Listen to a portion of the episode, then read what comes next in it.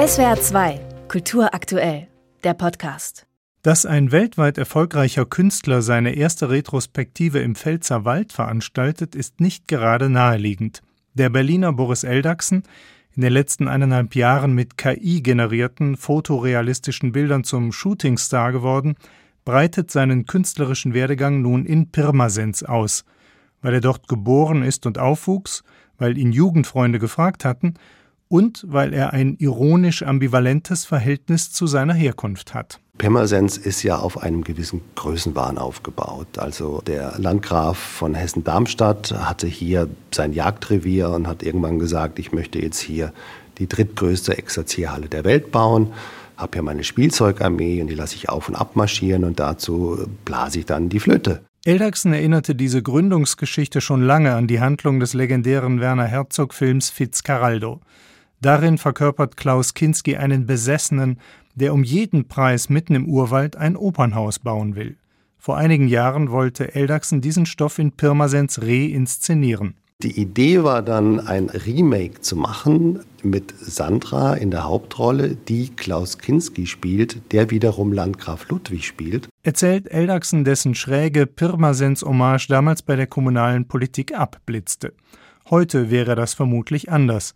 Denn die verhinderte Hauptdarstellerin Sandra, eine langjährige Künstlerfreundin von Boris Eldachsen, war niemand anders als Sandra Hüller.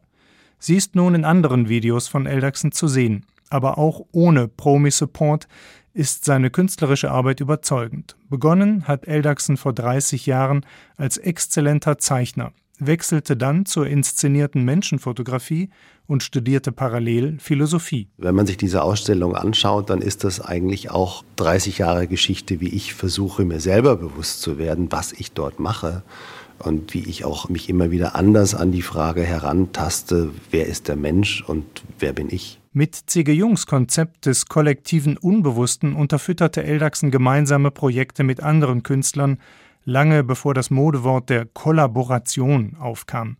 Mit einem befreundeten Kollegen in Bangladesch betreibt er eine Art stille Post.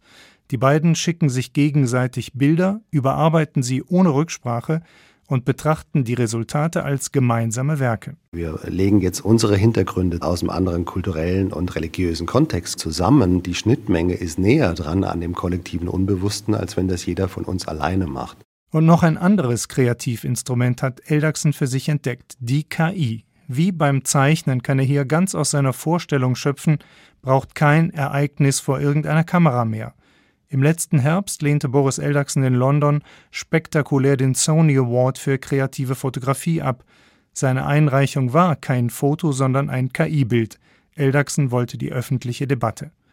Auch das Nicht-Siegerbild, dessen Kunstmarktwert sich längst vervielfacht hat, ist nun in Pirmasens zu sehen. Währenddessen denkt sein Urheber bereits an neue Verfahrensweisen.